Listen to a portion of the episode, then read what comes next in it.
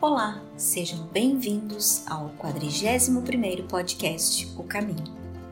O capítulo 96 é um convite à reflexão, muito interessante e rica. A pauta tem o sugestivo título de A Coroa, e esta coroa referida é exatamente a de espinhos com a qual premiamos o Cristo por sua estada entre nós. E a tônica da reflexão de Emmanuel é exatamente esta, que a grande maioria de nós deseja para si, ou seja, o bem-estar, o caminho sem obstáculos, as considerações honrosas do mundo, a vida mansa. Entretanto, a realidade não é assim, e somos surpreendidos com as adversidades, com a calúnia, com a infâmia, com as dificuldades, com o desamor, com a ingratidão, tão comuns em um mundo denso como a terceira dimensão. E temos extrema dificuldade de entender que a jornada aqui neste plano é escola de aperfeiçoamento e que todas as dificuldades são, por via de consequência, as nossas coroas, as nossas grandes oportunidades que geralmente refutamos, reclamamos e escapulimos buscando atalhos que não nos levam a lugar nenhum, muita distração e proscratinação, nos desviando do caminho da aprendizagem e aumentando assim desnecessariamente os espinhos. Se o Cristo que aqui veio nos trazer um sublime recado, recebeu como prêmio uma coroa de espinhos, e convenhamos, sem mais e nem porquê por qual razão acharíamos nós que conosco seria diferente? Se as nossas dívidas pretéritas clamam por quitação, ajuste e harmonização. Aliás, esforço que reiteradamente temos nos evadido de fazê-los ao longo do tempo e que, permanecendo em aberto, a demanda da nossa alma aflita somente nos brada: faz, faz, até quando relegaremos a omissão, o atendimento da vestidura da nossa coroa? Fiquem agora com o comentário de Joaquim Marquício.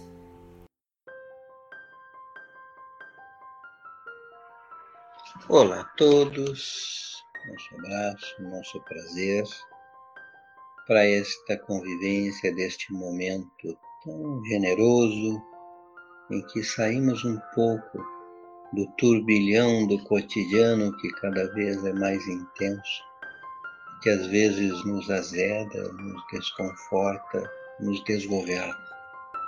Isso tudo são pontos que nós temos que ter vigilância e cuidado para conosco, para que nestas circunstâncias e situações a gente não se intoxique e não intoxique os outros. É muito fácil a gente perder o rumo quando as adversidades se acumulam e pesam de maneira tão intensa, tão fortemente como estão pesando. Mas temos que superar, temos que lutar, temos que nos determinar e entender que ainda vai ser preciso repetir, repetir, repetir tantas vezes quantas forem necessárias. Então, nos cai o capítulo 96 do Caminho, Verdade e Vida, que tem por título A Coroa. E o Salmo assim nos diz: E vestiram-no de púrpura, e tecendo uma coroa de espinhos, lhe a puseram na cabeça. Marcos versículo 15 a 17. E Emmanuel assim tece considerações relativas a este salmo. Quase incrível o grau de invigilância da maioria dos discípulos do Evangelho na atualidade, ansiosos pela coroa dos triunfos mundanos.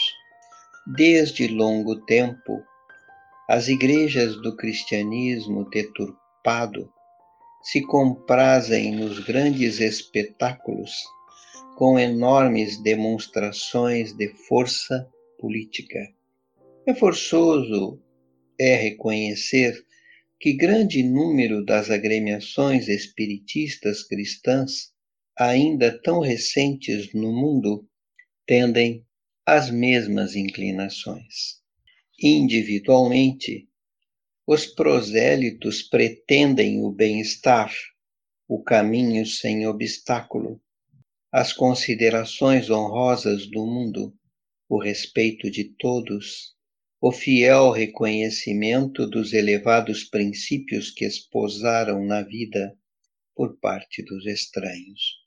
Quando esta bagagem de facilidade não os bafeja no serviço edificante, sentem-se perseguidos, contrariados, desditosos. Mas e o Cristo? Não bastaria o quadro da coroa de espinhos para atenuar-nos a inquietação? Naturalmente que o Mestre trazia consigo a coroa da vida.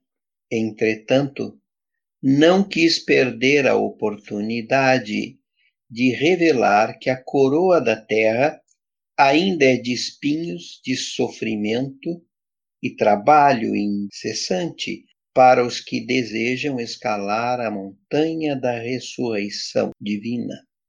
Ao tempo em que o Senhor inaugurou a Boa Nova entre os homens, os romanos coroavam-se de rosas, mas, legando-nos a sublime lição, Jesus dava-nos a entender que seus discípulos fiéis deveriam contar com distintivos de outra natureza.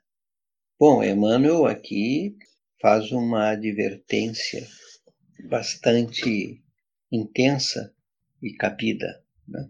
justa, devida, sem comentários quanto a isso.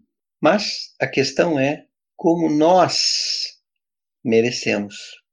Se a gente parar para fazer uma reflexão e um meia-culpa, nós vamos ver que ele não disse nada que não esteja contextualizado na realidade vivida todos estes tempos. E estes tempos eu estou falando de 20 séculos. Nós perdemos as referências, e isto vale tanto para os movimentos nascentes que se perpetuaram nos milênios, como para os novos movimentos, onde entre eles até mesmo o movimento espírita, é? que ele bota aqui, ele, ele, ele mesmo coloca isso, né? que é forçoso é reconhecer que grande número das agremiações espiritistas cristãs, ainda tão recentes no mundo, tendem as mesmas inclinações. Ou seja, é algo que é esperado de certa forma, porque se nós sentimos esta necessidade de nos vincular a, um, a uma determinada estrutura que trabalha esta questão é? essas questões da espiritualidade, da relação com o divino, com o sagrado, etc., é evidente que nós, sabidamente, temos vivências e convivências de outras, de outras encarnações, vividas até mesmo dentro do clero. Isso não é surpresa, não é, gente? Eu acho que é uma coisa que está perfeitamente alinhada. A grande questão é: eu consigo, neste novo exercício, neste novo momento e nesta nova oportunidade, separar o modelo cristalizado nas nossas mentes, espíritos e corações de um novo contexto, de uma nova realidade? É essa a grande questão que nós temos que nos indagar, porque nós não estamos aqui para repetir a mesma coisa. Nós estamos aqui para fazer um novo exercício e por isso eu não estou lá, eu estou aqui.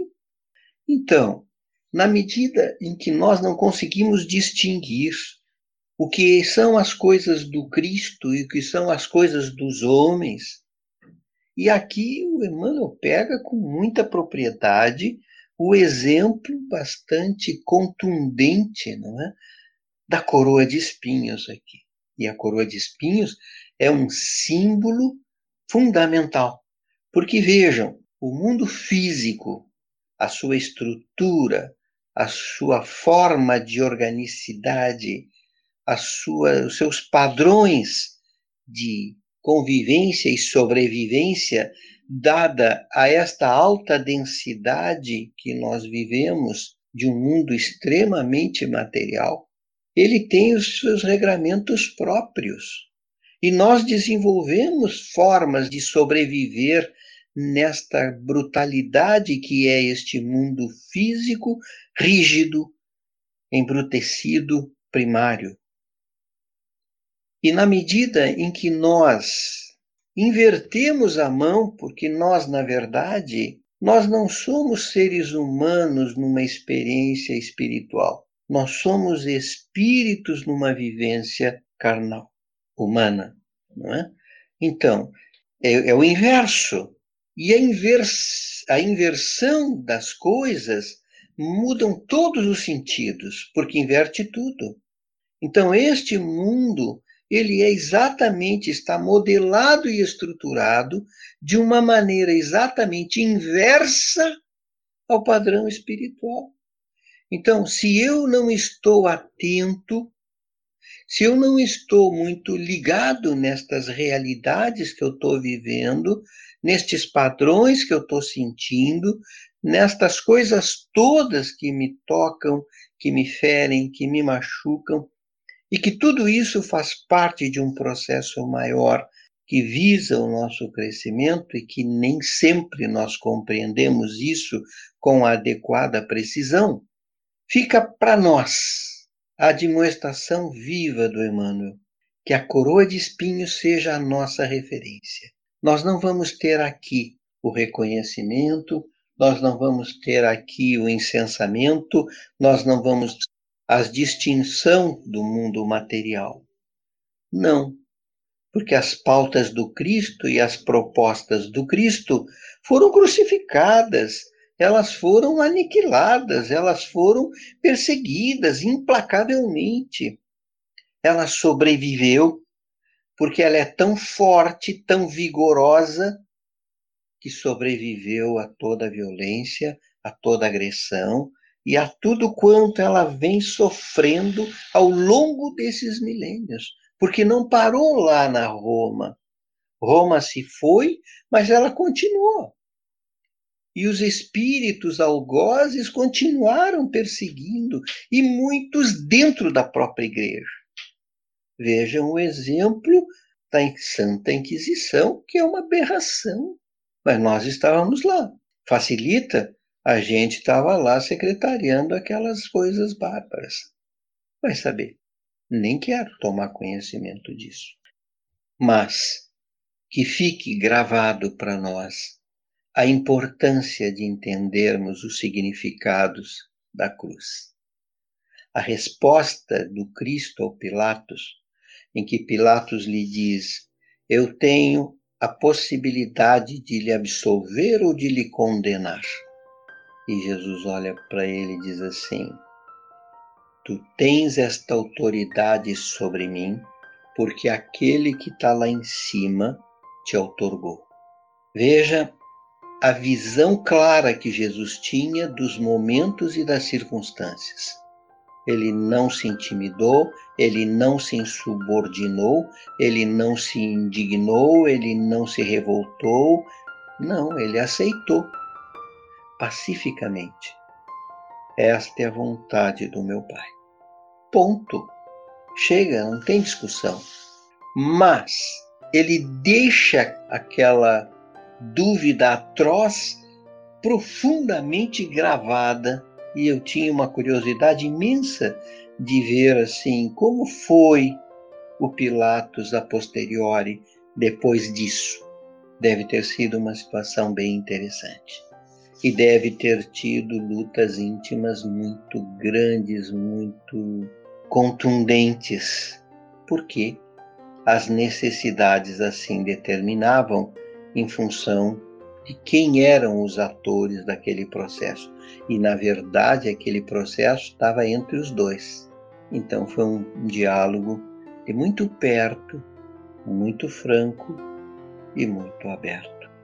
Jesus dizia o que tinha que ser dito com coragem, grandeza e serenidade. Nós precisamos entender que são esses atributos que temos que buscar, que temos que agregar a nós, que precisamos incorporar. Eu sei da dificuldade, eu estou lutando muito comigo nesse sentido, mas precisamos. E nós temos que estar conscientes disso. Porque esta coroa, ele mais do que ser um emblema, mais do que ser um símbolo, mais do que ser uma referência, ela é uma realidade. Que nos conscientizemos disso. Porque assumindo esta coroa em nós, que faz parte da diversidade e que nós temos que vivê-la com coragem, com grandeza moral e com consciência do que estamos vivendo, é que vai fazer a diferença. Porque só assim o Cristo será em nós, por nós e com todos nós, até o fim desta longa noite e muito além. Um grande beijo no coração de todos. Até, companheiros. Seja a mudança que você quer ver no mundo. Obrigado por nos ouvir até aqui. Nosso podcast você encontra nas principais plataformas, como Anchor, Spotify, Google Podcast, entre outras.